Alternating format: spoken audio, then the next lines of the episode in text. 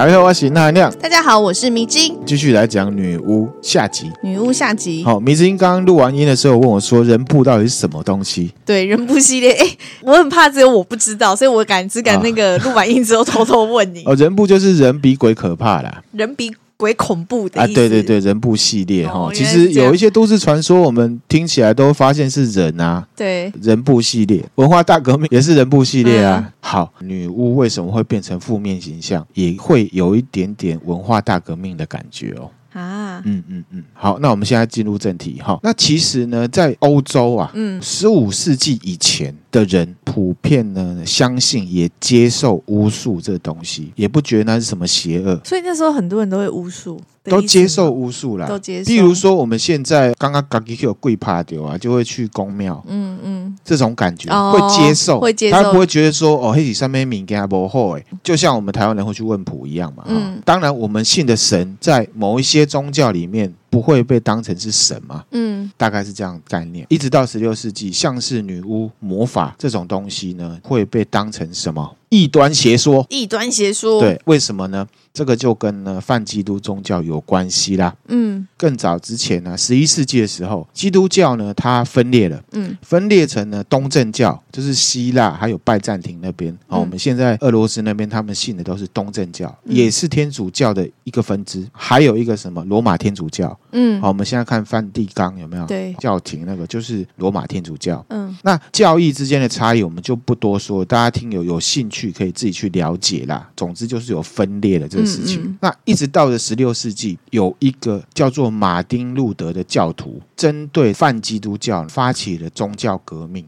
传统旧教教会的弊端，嗯、比方说什么赎罪券。哦，不要去相信一些教廷那么奇怪的规矩。啊。如果你太相信，就会产生像这种赎罪券的东西，嗯、那根本跟我们信仰没有关系，关系都是人在搞的。对，所以呢，马丁路德的这样的思想，他会认为说圣经才是我们唯一信奉。嗯，所以他们就更加的基本教义派，所以他们的戒律更严格。嗯，甚至后世有人延伸，就是有一些清教徒，这个新教后来就变成了清教徒了。嗯嗯，好，清教徒，刚刚上一集有讲到，对，有很多清教徒因为宗教迫害，他就跑到了美国的东北。对，那时候美国还没独立了，嗯，因为宗教迫害呢，后来甚至还有一个哲学家兼牧师，他是清教徒，他就认为说，如果呢你否认撒旦的话，就是否认上帝，否认撒旦就是否认上帝。对，好，我们现在就先简单这样讲就好了哈。其次呢，那时候的这个罗马教廷就是传统的天主教，因为呢，它东边有一个土耳其帝国。国力很强大，信仰也在对外散布。他们有伊斯兰教，嗯，也有地方萨满教，嗯，还有人信佛教，嗯，在对外散布，嗯，内部呢又有马丁路德呢宗教革命，所以在内忧外患的情况下呢，会员都跑光了怎么办？教会都是接受斗内的嘛，是不是？没有教徒就没有斗内，那他们影响力跟财力就会下降，下降对不对？嗯，所以他们就要借由一种方式来强化自己的信仰力，不然的话，就像我刚刚讲的，信徒会跑光光嘛，嗯，然后呢，还有另外一个因素，我刚刚一开始有讲。在十五世纪之前，普遍欧洲的地方女巫他们会帮人家问事，嗯，会帮人家接生、指点迷津，然后还有什么会办葬礼，嗯，从人出生中间成长遇到事情哦，事业有困难啊，什么事情都会问女巫，甚至葬礼也会找女巫，对不对？嗯，那我们也知道教会呢，他们也是会接受呢信众的告解，对不对？对，这样子女巫是不是踩到人家的 business 了？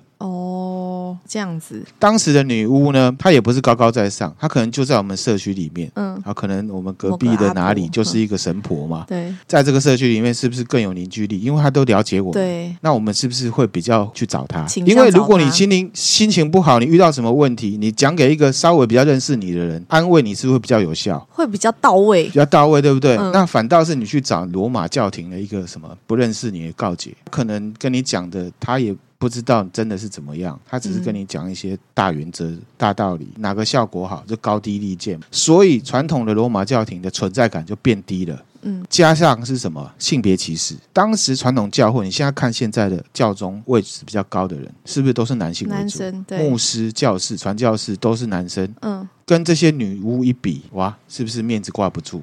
女巫好像对你比较有意义，比较有用，你什么事都去找她。那你就不会懂内我啊？嗯，这个就是整个前因哦，会开始呢来排斥女巫，就会说她是不好的。嗯，那还有一个更实际的啦，如果我今天指责她是女巫，处死她的话，可以合法没收她的财产。有这种事情？政教合一，官方宗教天主教啊，所以他们杀了女巫，还可以把她的财产占没收。因为我就说你是撒旦嘛。啊，以前是这样的环境哦。天哪，那真的是职业迫害耶。所以呢，我们常常听到什么猎巫，嗯，猎巫就是从这边开始，从这边来的。对传统的教廷来讲，猎杀女巫就变成重要的事情了。好可怕哦，很可怕哈。对啊，是不是有点像？对啊，你杀人居然变成你主要的一个业务哎。对，阻止我赚钱，而且你还抢走我的信众嘛。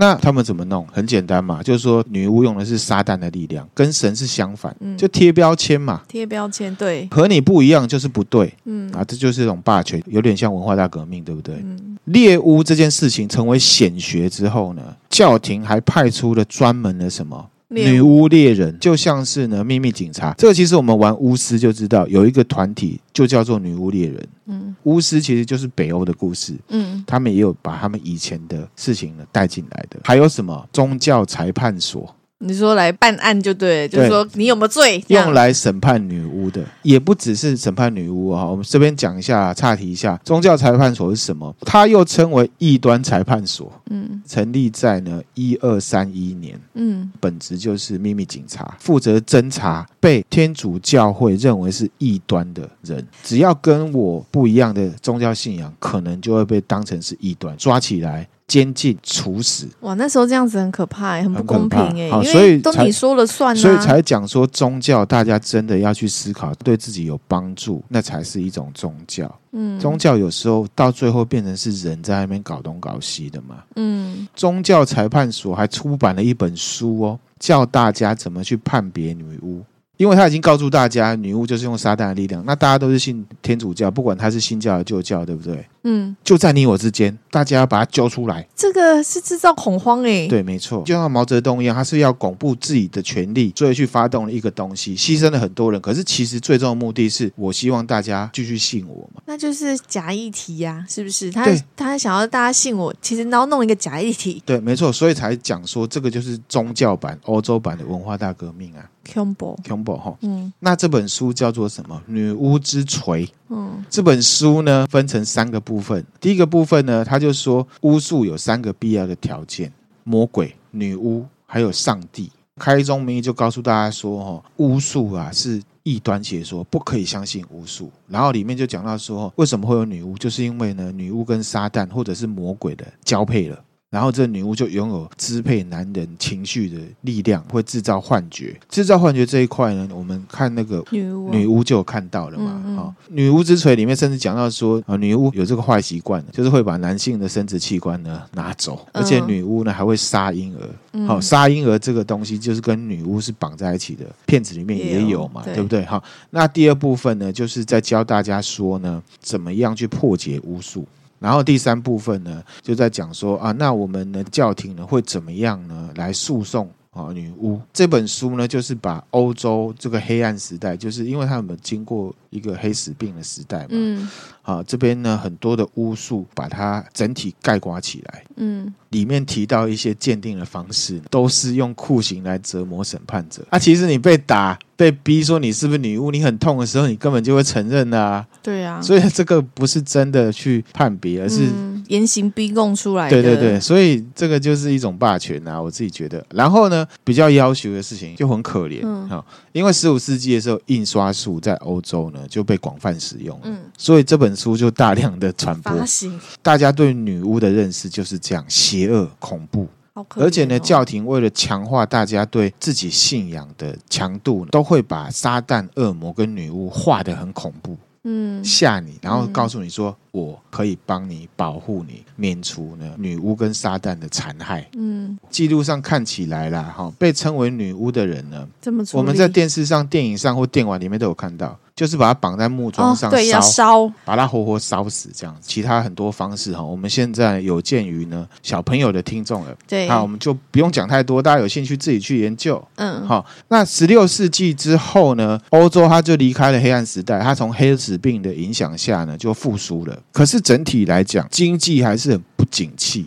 大家也知道，整个欧洲文化圈就是一个政教合一的文化圈嘛。嗯，你看哦，整体不景气，对不对？那身为教廷，他没有办法解决这些高失业还有普遍呢穷人贫穷的情况。嗯，因为大家都会来问，大家告解说，为什么神不帮助我们？对啊，他解决不了啊。其实他也不知道为什么，那怎么办？这我们社会学有讲过，文化大革命也有讲过。嗯，要加强信仰，转移注意力的话，就要制造呢外在敌人，那就是什么女巫。女巫又再一次成为标的，好可怜哦，好很可怜哈、哦。对啊，人家就只是会超能力而已，干嘛这样子？这时候就不得不讲宗教改革。在十六世纪之前呢，天主教一直是主流信仰嘛，而且它就是透过这个宗教裁判所打压偶尔出现的不同意见，把它说成是异端邪说，然后处死。那基本上都是稳稳的啦。好，一直到呢马丁路德的宗教改革出现，就变成了两股势力，新教跟旧教呢，在争夺人们的信仰依归啊。嗯，他们在思想上呢，除了竞争之外呢，他们也在争抢杀女巫的权利。嗯，杀的越多，他们就觉得越可以取得民众的信仰，因为不管是新教还是旧教，都在说女巫就是撒旦的代表。嗯，我们都要去扑杀女巫。那杀越多，是不是大家就越相信我？他们是这样子去竞争的。我这边也看到一个很有趣的状况啊，就是说在非常传统的天主教国家，就是他的信仰是稳稳的，没有新教的影响。嗯，好像是当时的意大利跟西班牙，因为信仰都稳稳的，所以。并没有出现什么猎巫的行动，嗯嗯，可是反而在新教跟旧教很竞争的地区，像是现在中欧的德国、法国还有瑞士，当时都是疯狂的在猎杀女巫。嗯，地区上来看是这样，我们从时间段来看也是这样。在宗教改革，新教旧教在斗争的时候，高峰期就是杀女巫杀最多的时候，最倒霉的就是这些无辜的女性。女巫对，那有没有像宗教版的文化大革命？有欸，其实本质上是一样的。嗯，好，一样在哪里哈？我这边说一下，用架构上来说，就是用说法来包装他的目的，害死无辜的人。那他的目的是什么？巩固自己的权利。有权利就有利益，然后他利用的是什么？一些纯真、热血跟什么迷信他们的人，嗯，很像。为什么会这样哈？就是说，一五一七年，马丁路德揭发了天主教徒一些腐败的事情哈，譬如说就赎罪券嘛。嗯，其实这个东西起来的时候啊，天主教觉得啊，这没什么嘛，就像之前的处理模式就好了，把它说是异端就好了啊。嗯，异端，然后呢，叫裁判所去把他审判就好了。嗯，可是这一次的声浪太大了，因为比较平民的、比较没有钱的，是没有办法去买什么赎罪券的。对，好，这只是其中一个原因呐，所以他们就比较支持新教。嗯，那总之新教就是比较左派了，声浪整个砰起来。开始跟旧教有点抗衡一样大的感觉了。那新旧教为了争夺正统，还发起了战争，叫做三十年战争哦。三十年战争，新教跟旧教的战争，只是为了信仰跟利益，打了三十年。那另一方面呢，旧教跟新教都一样，对外在战争之外，他也为信徒呢提供了新的服务。什么服务？会员服务有没有？哈，驱魔。因为呢，刚好在圣经里面有一句话，里面写到说，行邪术的女人不可使其存活。那行邪术的男人呢？嗯，因为他就特别指女生，这是一个问号了。他们就用了这一句话去扩大解释，所以女巫就成了跟撒旦同一伙的同辈。嗯，所以杀女巫也是驱魔。哦，好，所以虔诚的教徒呢，要去指出。那一些跟撒旦同伙的女巫，因为女巫会害人，会害人们呢背离上帝。嗯，那在历史上呢，我这边也有查到，男生呢跟女生发生关系，或者是他白嫖之后，直接指称对方是女巫，诱惑自己，然后这个女生就被杀，就被杀了。反正那时候女巫就是可以一直被无限上纲的一个就像你是臭老九，你是黑五类是一样的道理。所以新教跟天主教竞相的猎杀女巫。嗯。而且这个女巫是他们讲，你是女巫，你就是女巫哦，就吸引教徒来加入。嗯，好，那刚刚我有讲嘛，就是印刷术出来了，大家看了，哇，这画起来这个撒旦，哇，可怕，叫恐怖啊，这个女巫、嗯、哦，派叫派啊，可是有点性感，可是不行，她还是很坏，这样子哈、哦，塑造大家对女巫的恐惧跟恶魔的恐惧，恐惧之后就是说，我是提供呢。去除女巫跟去除撒旦保护啊，你们就来了，找我这样，找找我。嗯，那这中间的核心就是什么？把女巫跟地方信仰包装成什么？反上帝。嗯，反上帝就不对，因为上帝是唯一的神，其他的都是邪灵，嗯、这样子。我小时候有看过，在电线杆上面，嗯、会写说什么？不要信假神，上帝才是真神。有，不过现在呢，教育比较普及的啦，好，思想多元了，好，现在这种话呢，我们在电线杆上呢看不到了啊。事实上，我们现在电线杆也很少了。那以前骑车的时候，在马路上还会看到什么天国境的嘛？哦，对对对 对，我觉得这个真的是在是是怎样？你在骑车然后看天国境是要告诉我说很容易出车祸吗？现在不会了，现在不会了哈。嗯那所以呢，新教刚刚一直在讲，他们的教义更严格，所以更加反对巫术。新教更反对，因为他们说否认撒旦就是否认上帝嘛。嗯，他们信上帝，对不对？那天平的另一端就是他们极端要去排除的嘛。嗯，撒旦在人世间的代表就是什么？女巫嘛，所以他们要疯狂杀女巫。嗯、马丁路德呢，直接还签署文件杀女巫。然后还有另外一个新教的重要人物啊，大家高中历史应该有念到，叫克尔文，甚至写信要求政府要杀光女巫。嗯，旧教看到就歘到啊，很紧张啊。为什么？因为你这样子搞，好像搞了一副只有新教有能力去处理女巫一样。嗯，这样子搞，那我怎么办？我只好更大力的杀。嗯，你是不是女巫？我觉得无所谓，反正我就。那时候不就是女的，就是被杀吗？很多无辜女性被杀是确实哈。从十六世纪到十九世纪，欧洲跟美洲总共有十万名的女性被指称为女巫被杀死。我们之前分享一个灵异故事，什么贝斯巴雪曼那个有没有？你记不记得？她也被说是女巫啊，可是她实际上是不是？立马栽啦。难怪现在女权要这么的那个。跳脚猎杀女巫的事情就大概是这样。那我接下来呢，就来分享一个真实的神巫案件，历史上发生的猎猎巫哦，猎巫在美国的东北，也就是刚刚讲到的新英格兰地区。嗯嗯，好，跟女巫这部片子地理位置是一样的，在麻州哈。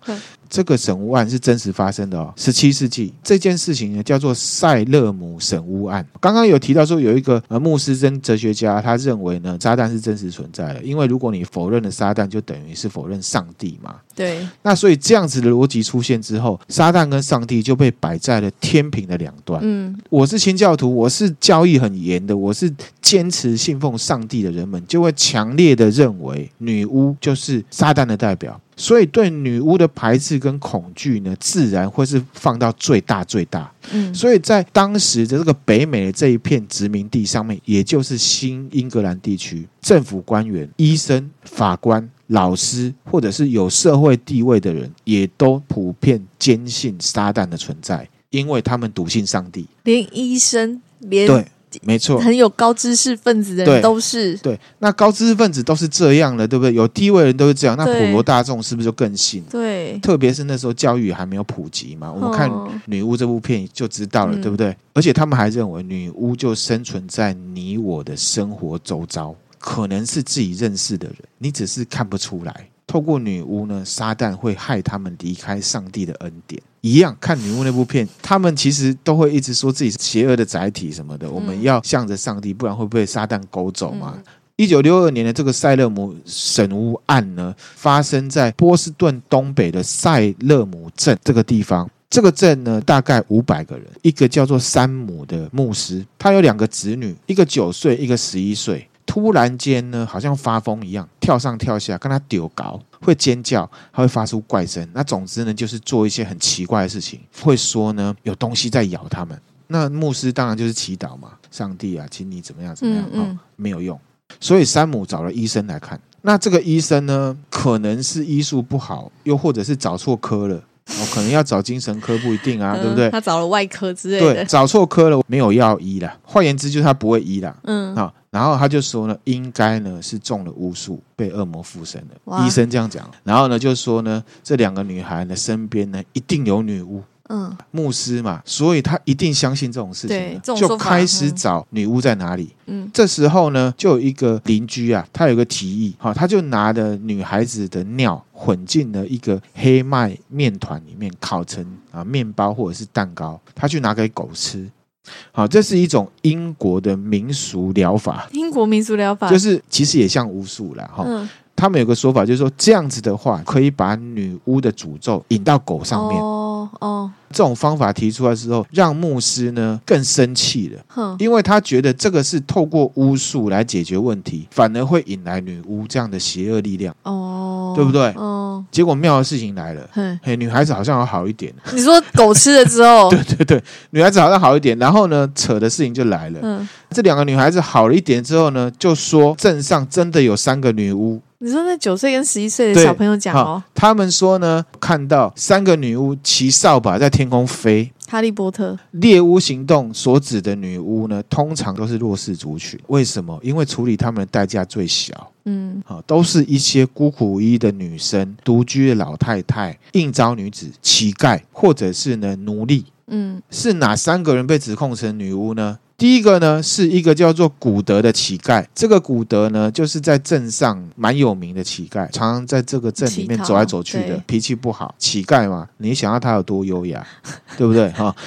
是不是？也是他饭都吃不饱，还要这么脾气多好，啊对对。那第二个呢是什么？一个独居的老妇人，叫做奥斯本。嗯。第三个呢是谁？牧师的佣人兼奴隶，印第安人，叫做提图巴。嗯。那所以呢，审问案就开始了。一六九二年三月一号开始审讯。而且这个审讯不是在法庭哦，是在礼拜堂进行，有两个法官来主审。嗯，那这两个虽然叫做法官呢，可是他们实际上是商人兼牧师，就是呢镇上有名望的人，熟悉村中的一些事务。你可以说成是耆老啦，并没有受过法官的什么法律教育。这在现在听起来觉得好不可思议哦，就是、等于是自己私刑的。我跟你讲，因为宗教凌驾一切，其实任何事情都有可能是一种迷信。我之前就有分享。过，对，不明就里就会变成一种迷信。好，嗯、好，那我们讲回来哈，这两个法官一开始就问这三个人说：“嗯嗯、你们三个人是跟哪个恶魔协议了？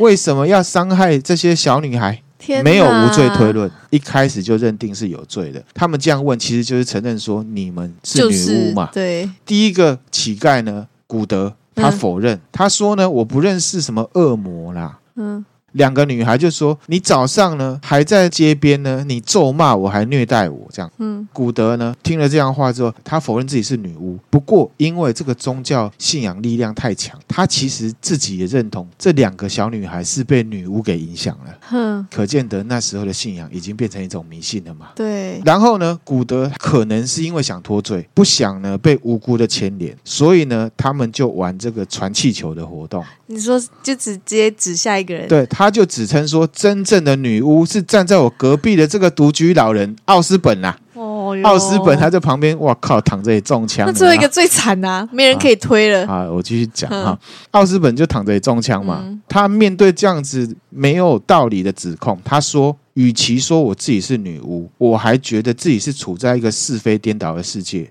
哦，好像真的是这样嘛，哈、嗯，嗯、他反而觉得自己是被女巫诅咒了啦，嗯，然后他就说，之前呢，曾经梦过呢，一个印第安模样的女生掐自己的脖子，扯自己的头发，拖行他，还跟他说呢，不可以去参加教团的聚会。嗯、然后他呢，本身确实是因为自己身体不太好，已经很久没有上教堂了。嗯，那事实上原本呢，大家都觉得他没有上教堂做礼拜，是因为他生病，很正常。对，可是现在不一样啊，他被指控成女巫，女巫，大家就觉得，哎呦，你是因为跟撒旦做了，对，迷信，对，无知真的很可怕。在那个人际连接很强，大家又笃信宗教的小镇上面，嗯，不上教会是会有罪恶感的哦，嗯，好，所以你不得不说，他有可能是真的心里有罪恶感，才做了这样梦，又或者是他真的想要甩锅给第三个，因为最后一个就很明显是印第安人啊。而且是女生啊，而且她是社会地位，对耶，她是社会位阶最低的。嗯，那这个第三个本身是牧师的佣人嘛，兼奴隶，所以她是跟这个女孩子生活在一起的。对，虽然她是印第安人，可是她呢精通圣经，也非常的了解清教徒的教义。哦，感觉她应该可以做出什么厉害的反驳。哈，你会失望。她怎样？被法官讯问的时候，她马上呢说呢是恶魔透过女巫来残害这两个小女孩。他用了在场所有人的逻辑跟信仰来解释这件事情。嗯，他说呢，自己有一天被一个不知道从哪里冒出来的白发男子威胁，如果你没有去虐待这个两个小女生的话，你就会被我杀死。然后他还说呢，这个白发男子曾经化身成猪、狗、猫还有鸟的方式呢现身。来监视自己。我们看那个女巫那部片，是不是也有啊、嗯哦？那个就是女巫的特征，她会变身出现在你身旁，嗯、去影响你。提图八呢，他继续说，其实呢，这个白发男子就是女巫变的，嗯，而且女巫确实有三个。第一个就是这个白发男子变的，第二个就是奥斯本，第三个就是古德，把他全部弹回去，一个一个赖过来，他全部又弹回去。呃、因为这个提图巴他很懂圣经，也很会讲，而且跟在场所有人的逻辑都是一样的，在场所有人都被唬得一愣一愣的，都觉得讲的这个是很有道理，法官也觉得完全可信。哇！可是呢，这三个人都被判有罪，连这个印第安人也是。我现在要讲实际上的哈，嗯、这样子的审判是不是非常的没有道理？没有道理呀、啊！事实上呢，为什么这个乞丐女呢，古德被说成是女巫？因为她的行为古怪，嗯，脾气不好，不好又是乞丐，嗯、常常在镇上走，镇上的人都很讨厌她，觉得她是神经病。所以他被指控使用巫术，是因为他让人心生恐惧。嗯，在审问他的时候呢，他是被指控说违反了清教徒呢严以律己的观念。哈，清教徒也有一个规律纪律，就是不可以藐视跟欺负小孩。嗯，所以实际上就是他曾经在路上打骂过这两个女孩子，嗯，所以是人不喜欢他，把他套上了女巫的罪行，对，把他审判。第二个奥斯本是怎么回事呢？因为他独居不常上教堂，就会觉得你不是我们的一份子，你没有，你不是这个上帝的信徒，嗯，而且加上他跟牧师的这个家族有财务纠纷。他被指控使用巫术，是因为清教徒认为他只顾自己的利益，因为他有在跟这个家族在争一些财务财产的事情。嗯嗯，还有他做一件事情，他跟一个呢签了卖身契的仆人啊再婚啊，嗯，跟身份低下的人再婚的这件事，在清教徒的心目中也是。不好，所以就被指称成女巫，就是女巫，真的是管很多哎。那提图巴是怎么回事？嗯、他是被指控以淫荡的故事诱惑这两个小女孩，让他们呢心思疯狂。